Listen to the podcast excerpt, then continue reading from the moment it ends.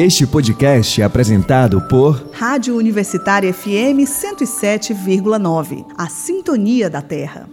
Vamos mostrar cultura, vamos mostrar cultura, vamos mostrar cultura esse povo.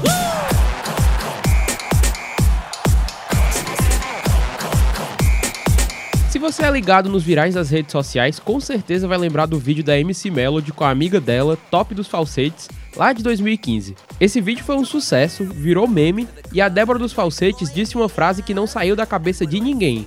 Vamos mostrar cultura pra esse povo? Pegando carona nesse ícone, a Rádio Universitária FM lança a primeira temporada do podcast Vamos Mostrar Cultura. O nome já diz praticamente tudo. A gente vai falar de música, de teatro, de artes visuais, cultura pop, funk, enfim, tudo relacionado à cultura brasileira. É só ficar atento que é sempre na última sexta-feira de todo mês que tem episódio novo. Aproveita que você vai escutar o Vamos Mostrar Cultura para conferir as nossas produções especiais do podcast Rádio Universitária FM 107,9.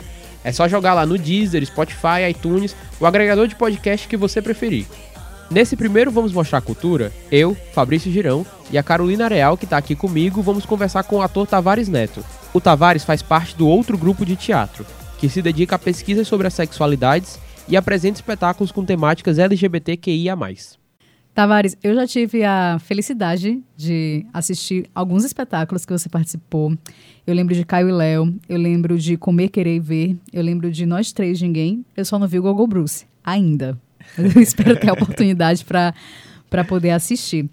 E todos esses espetáculos, eles têm em comum o fato de ter a temática LGBTQIA+, norteando esses espetáculos.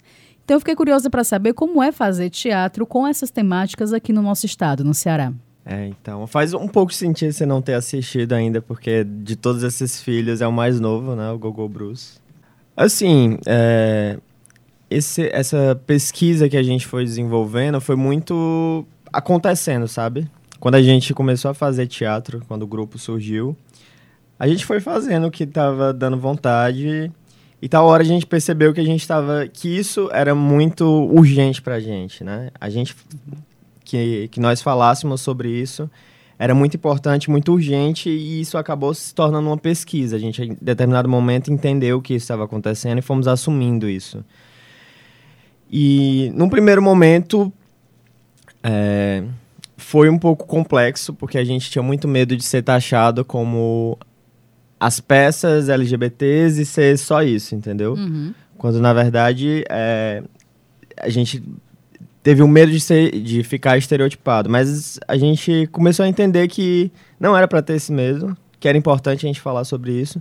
E quando a gente estreou os primeiros trabalhos, mas isso aconteceu principalmente em Caio e Léo, a gente começou a perceber a, é, o quanto as pessoas tinham, tinham sentiam falta de, de, de trabalhos e espetáculos e arte que falasse sobre isso, sabe? Então, em determinado momento, a gente começou a ver uma grande quantidade de pessoas, assim, na cidade, no estado, que iam assistir a gente, se identificavam e viam a importância daquilo, entendeu? Então, isso pra gente foi, foi muito gratificante nesse sentido. E aí, en- entendendo essa importância, essa, essa demanda urgente, assim, a gente participou também de muitos processos de, de pedir políticas públicas nesse sentido, né?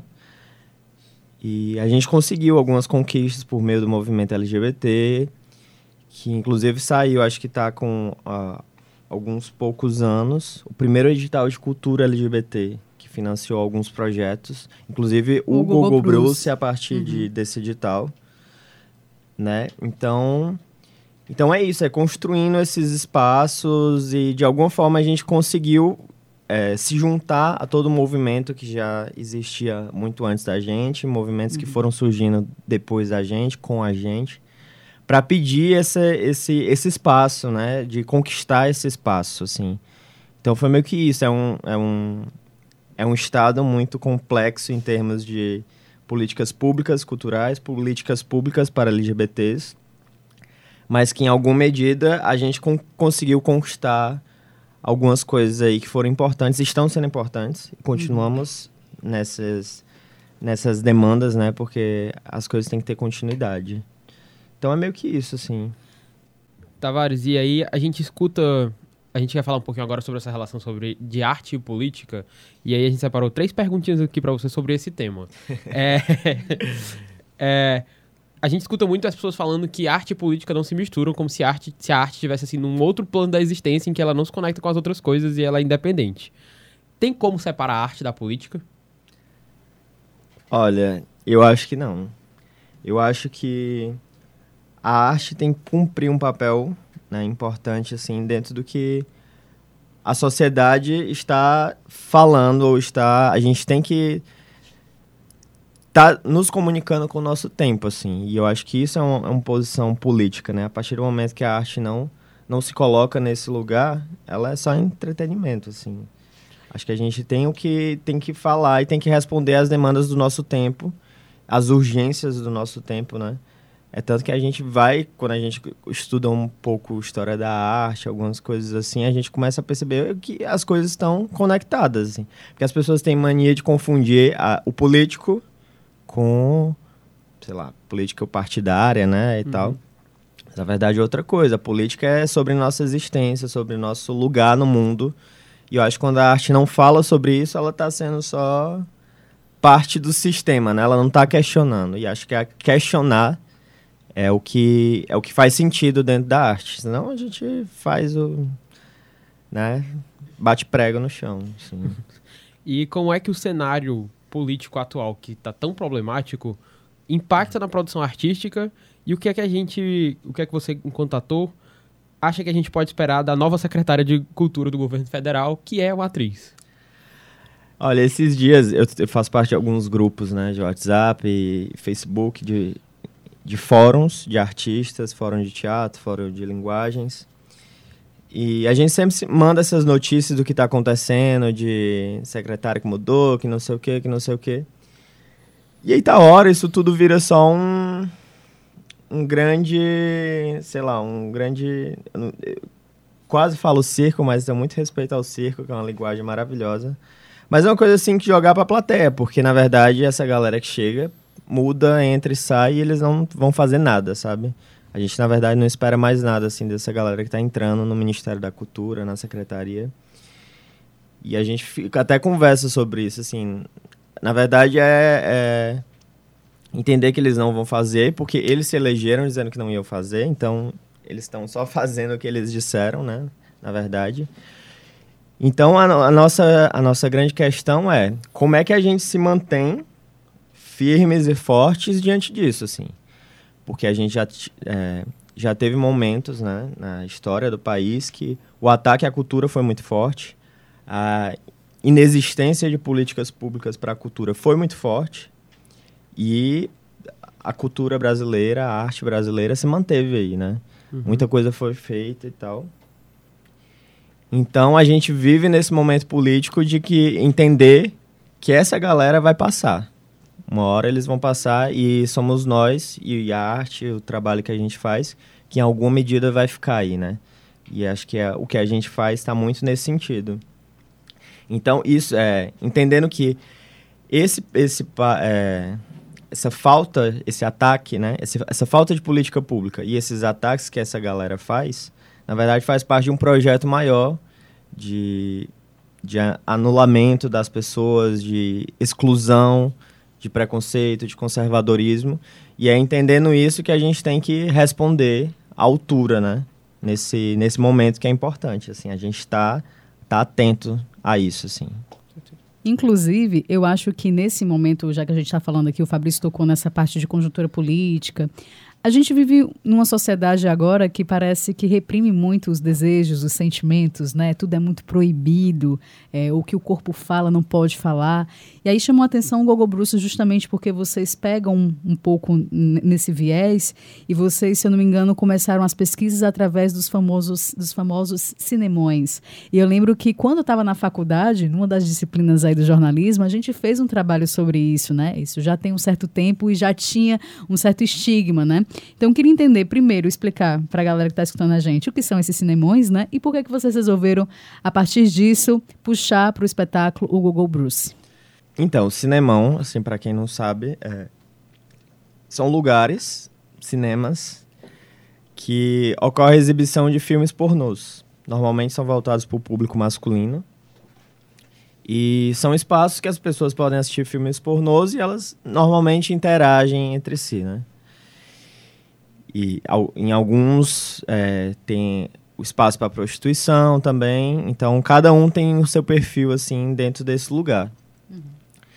Pra gente foi muito, assim, a gente tinha um interesse muito grande nesses lugares, porque para além dessa, dessa visão, né, assim, que eu botei mais bruta agora, a gente entende esses espaços como uma- um lugar de contraprodutividade sexual, assim. Porque normalmente a gente pensa a resistência da, dos- do, do conservadorismo, ou, sei lá, das, das regras, né, que querem colocar na gente como um protesto e uma força, mas às vezes esse lugar se dá num, num submundo ali, que não tá gritando, não tá dizendo nada, mas que tá produzindo uma outra coisa que se opõe a, a esse regramento social, né?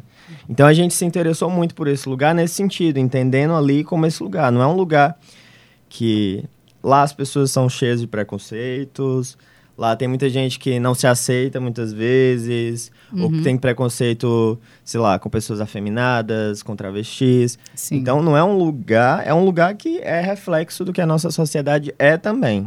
Mas a gente entende esse lugar muito mais complexo, né? De forma muito mais complexa. E é por isso que a gente se interessou tanto por ele.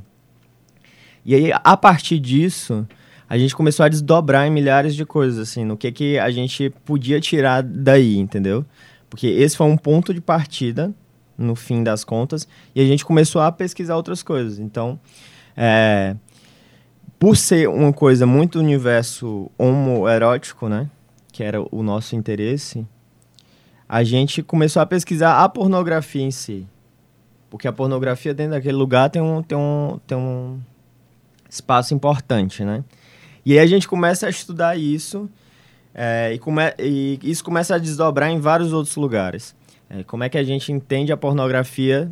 A gente partiu do, do, do- da ideia de que a pornografia está para a indústria cultural, assim como as drogas estão para a indústria farmacêutica, né? Então a gente começou a entender esse outro universo, mas que ao mesmo tempo é um universo de submundo, mas que está muito presente no, no nosso dia a dia e no nosso, nosso cotidiano. E são, são importantes para a construção da nossa so- sociedade, né? Em alguma medida influenciaram a nossa construção de sociedade. E aí a gente vai lá desde a Playboy, é, parte para as drogas, é, a ideia de construção do corpo, de musculação, tudo isso a gente acha que não está ligado, mas está tudo muito interligado, né, nesse lugar. Então foi isso que a gente foi construindo, assim, é, ligando uma coisa a outra até chegar no Gogo Bruce, assim, que a gente costuma dizer que o Gogo Bruce é sobre um o que você faz no, no lugar mais escondido da sua casa, assim. Se você tivesse um porão, assim, tipo filme americano, que é super escondido lá embaixo, que só você entra, o que, que você faz ali, né? E a gente começou a trabalhar com esse usar essa palavra de novo, submundo, mas de cada um. O que, que você faz quando ninguém tá vendo, assim? Quais são seus desejos, suas, seus fetiches, suas taras? E a gente começa nesse lugar. E aí, por fim, talvez as pessoas que forem assistir Google Bruce, elas não consigam... Gente, eu tava até conversando esses dias com uma amiga que foi assistir. Talvez no primeiro momento você não entenda como uma peça LGBT, por exemplo porque não está muito explícito isso. E como a gente fez todos esses desdobramentos, a gente fala sobre muita coisa. É tanto que quando a gente bota na sinopse do trabalho, a gente fala é um corpo em exaustão falando sobre um mundo em colapso, assim. Então a gente começa a trazer várias coisas de questões ambientais, questões de corpo, de violência, de ataques, de censura. Então tudo isso tá, tá interligado. é, tá interligado em alguma medida. Tudo isso faz parte desse universo, né? Então, por fim, é meio que isso, assim. Agora tem também ah, o processo de montagem, de criação do espetáculo, que teve a participação do Vitor Colares, né? Acho que durante os ensaios vocês também misturaram o teatro com a música. Total. É tanto que a gente chama o trabalho de um manifesto sonoro. Porque A trilha do, do trabalho é do Vitor Colares e do Rodrigo Colares. E parte é feito ao vivo, numa improvisação, num, num jogo né, de cena mesmo, de corpo, com o Vitor Colares. E aí a gente diz que o trabalho é um manifesto sonoro, assim, porque é justamente esse jogo entre teatro e música, entre corpo e sons e música, que a gente vai construindo aquele, aquele ambiente, aquele, aquele espaço, né? Então tá muito mais no sensitivo, é um trabalho que fala muito mais no sensitivo, no, no, no suor, do que mais na palavra, assim. Embora seja um, um trabalho que tenha muita, muita palavra também, né? E aí, falando de algo tão privado e ao mesmo tempo falando de tantas questões como você tá, você tá dizendo agora, qual foi a reação das pessoas quando vocês colocaram o espetáculo? Porque eu sei que vocês fizeram ano passado e agora no começo do ano teve meio que uma mini temporada de novo. E como foi a recepção das pessoas? Então, é muito engraçado que a gente sempre quando faz os trabalhos, a gente fica pensando assim, ah, meu Deus, é conceitual demais, será que vai dar público? A gente precisa de dinheiro, né? Precisa que as pessoas vão assistir, se ninguém gostar, como é que vai ser? Mas o Gogo Bruce, por ter essa, esse lugar, assim, muito... Que no primeiro momento a gente considerou muito experimental, né? A gente se surpreendeu, assim, com a receptividade das pessoas. Porque por a gente ter um histórico de trabalhos, a gente, em alguma medida, consegue acessar o grande público, né? Pessoas que em, que em outros momentos assistiram Caio e Léo, assistiram Comer Querer Ver, que são... Comer Querer Ver eram, eram comédia, o Caio e Léo já tinha uma coisa mais eh, dramática, então tinha um público já que a gente tinha acesso aí. E essa galera a gente tinha acesso também para assistir o Gogo Bruce. Mas como era uma outra pegada, a gente ficou, nossa, a galera que vai gostar, como é que vai ser? E por incrível que pareça, a gente teve uma resposta muito boa, assim, das pessoas, sabe? De pessoas que... é, nosso grande desafio é não fazer teatro para nós mesmos, né? E aí, quando a gente começa a ter acesso a pessoas que, sei lá, trabalham com medicina ou que são garçom, entende? São pessoas que não estão diretamente ligadas ao universo da arte. E quando elas recebem isso e trazem um feedback pra gente de que aquilo em alguma medida chegou nela, isso pra gente é muito muito massa, assim, sabe? E eu acho que com o Google Bruce a gente chegou né, um pouco nesse lugar, pelo menos no, no, no retorno que a gente teve, desse grande público que, que entendeu, entendeu entre aspas, né? O que a gente queria falar ali naquele, com aquele trabalho e se sentiu à vontade, inclusive, de vir falar com a gente. Então, pra gente, isso é muito gratificante, assim. Ao mesmo tempo que a gente também conseguiu dialogar com pessoas que estudam arte, que pesquisam, que estão ali e que foram assistir, que também chegaram pra gente, entendeu?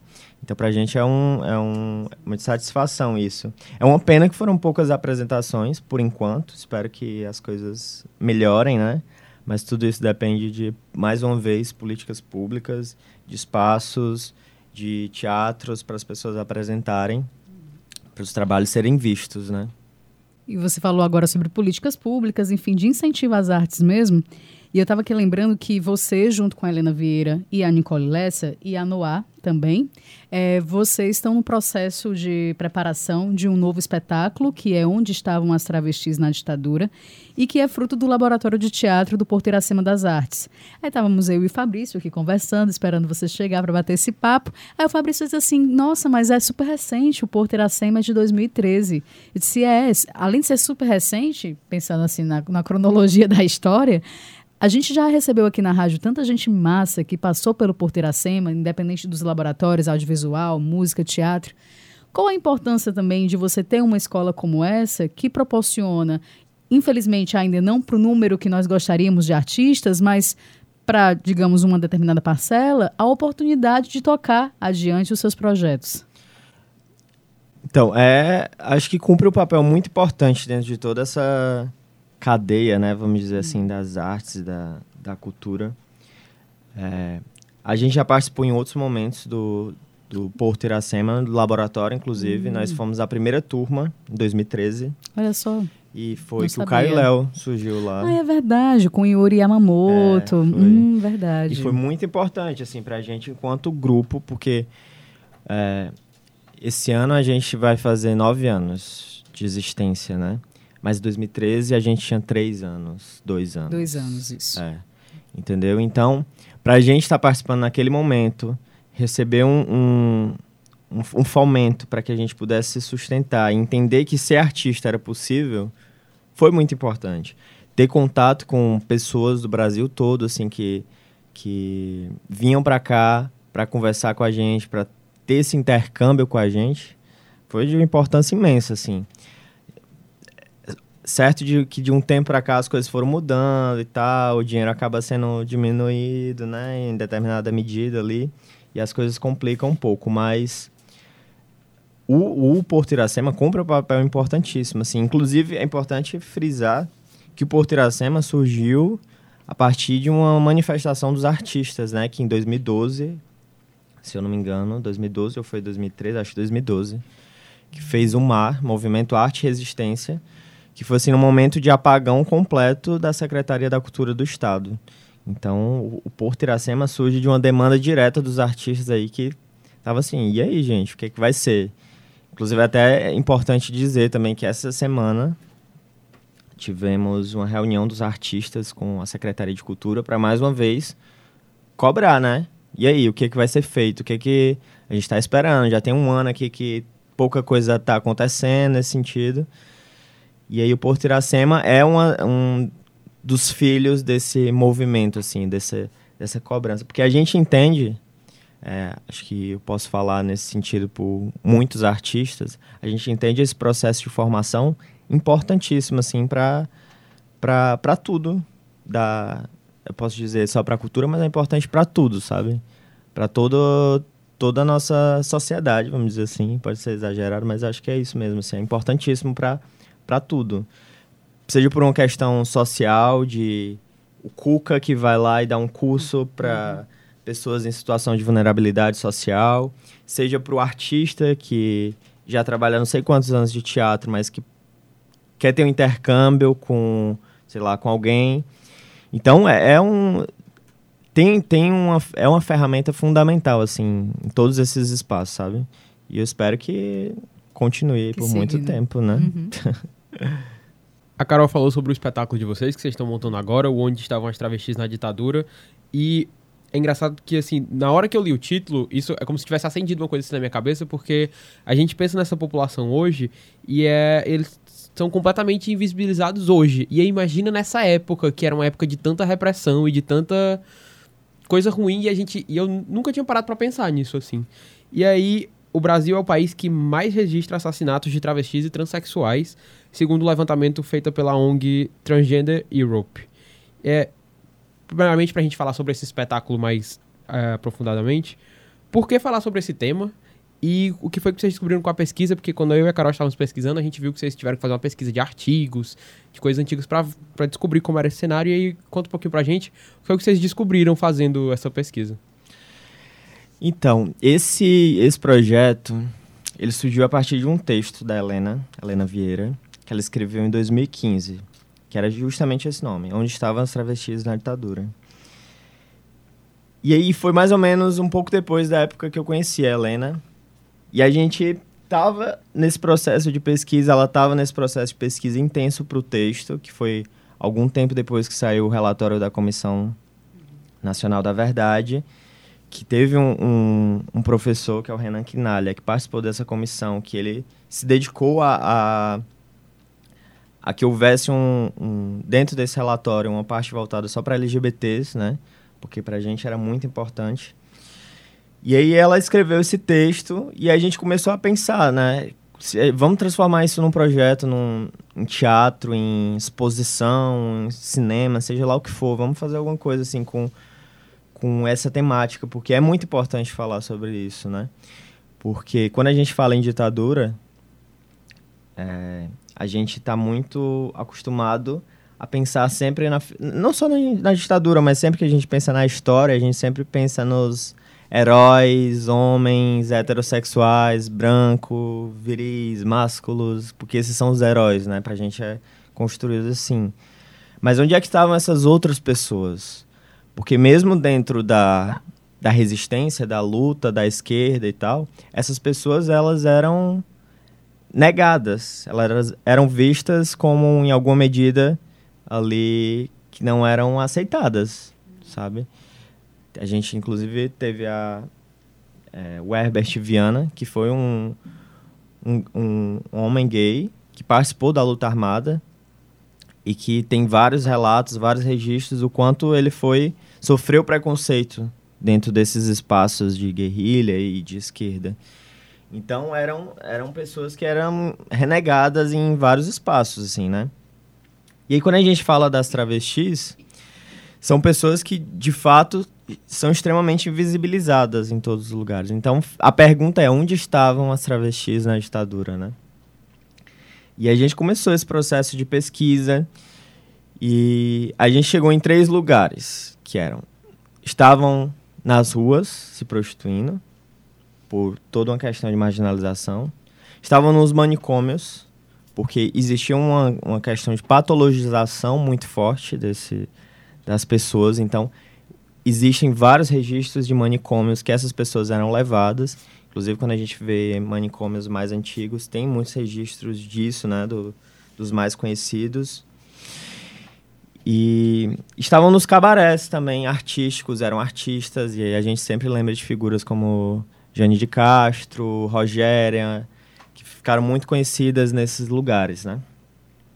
Então a gente começa a, a buscar isso, assim...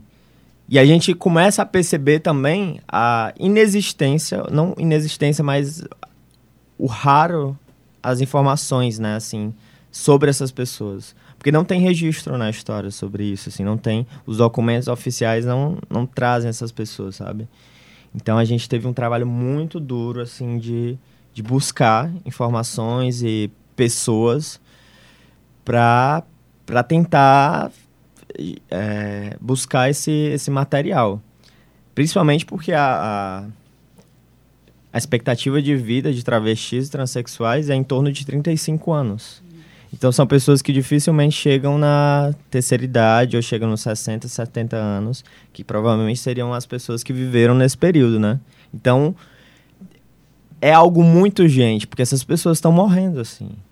Entende? Então, até a, a questão da oralidade, da, de passar essa história por meio do, da oralidade, é muito difícil.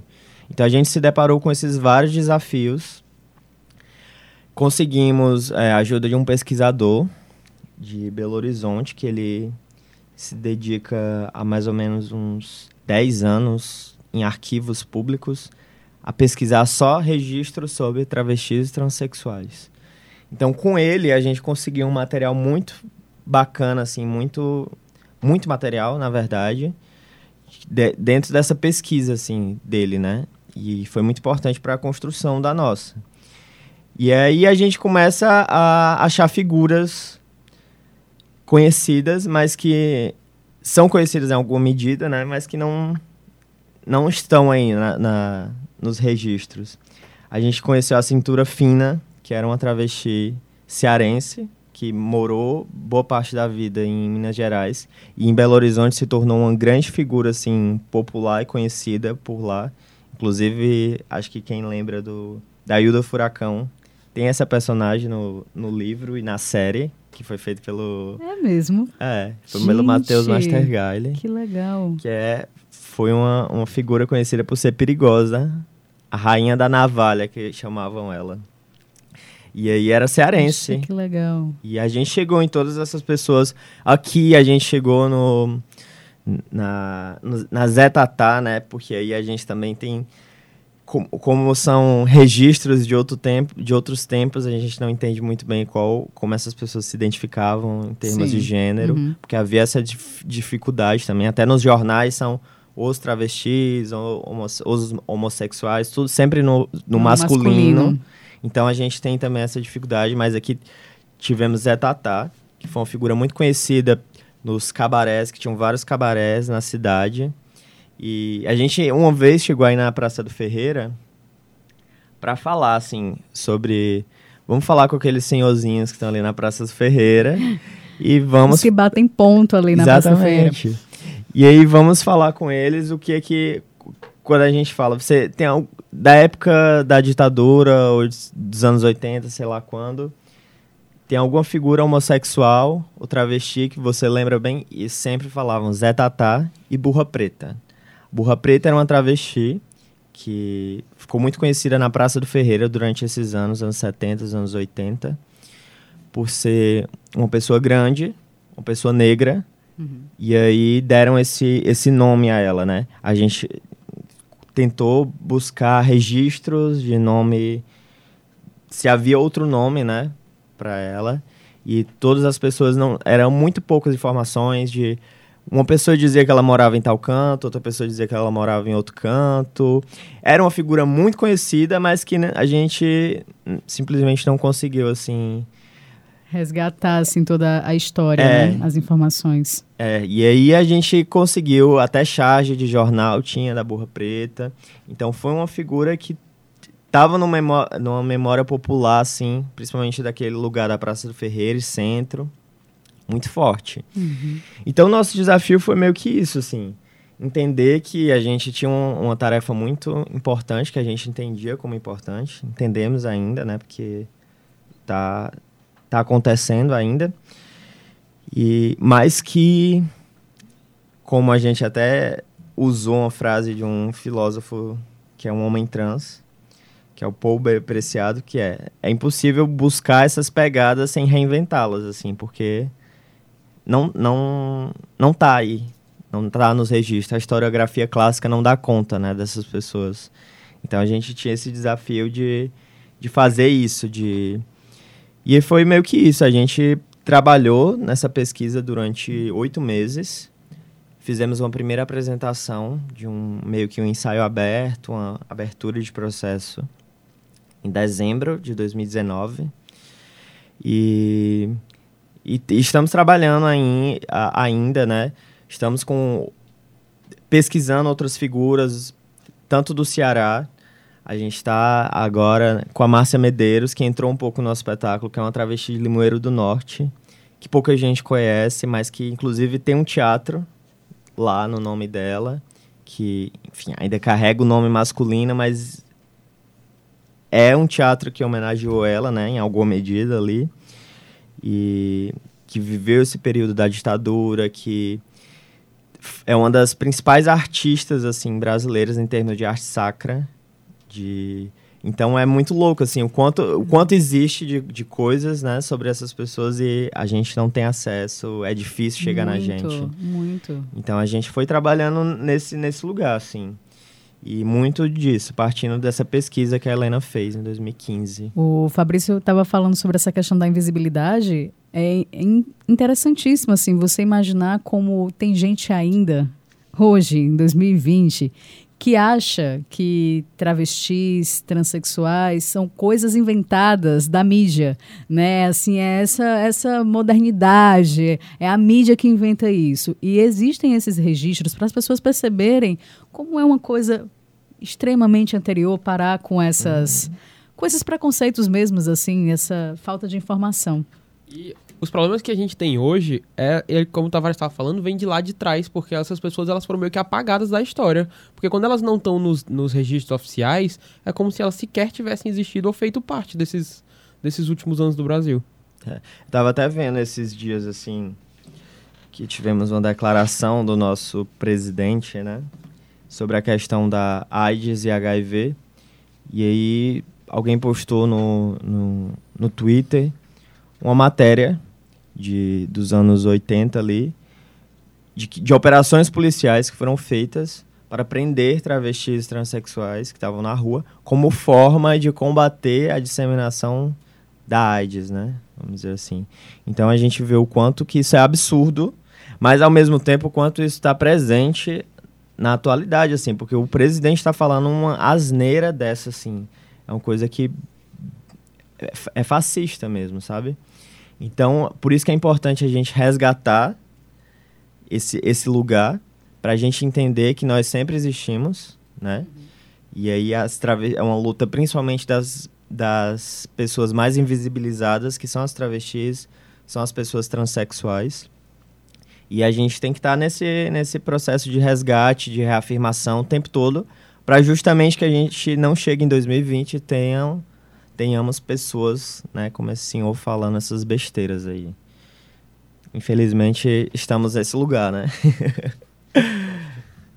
Chega a dar uma tristeza. É, Queria muitíssimo agradecer. Assim, eu estou numa expectativa para poder tanto assistir o Google Bruce, como também onde estavam as travestis na ditadura. Eu espero que estreie logo, estreie em breve.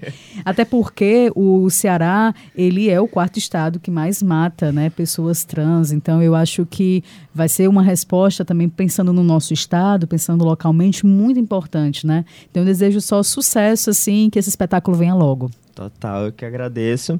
Queria divulgar aqui as nossas redes sociais. Nós temos o Instagram, que é Travestis na Ditadura, que é especificamente desse nosso último trabalho.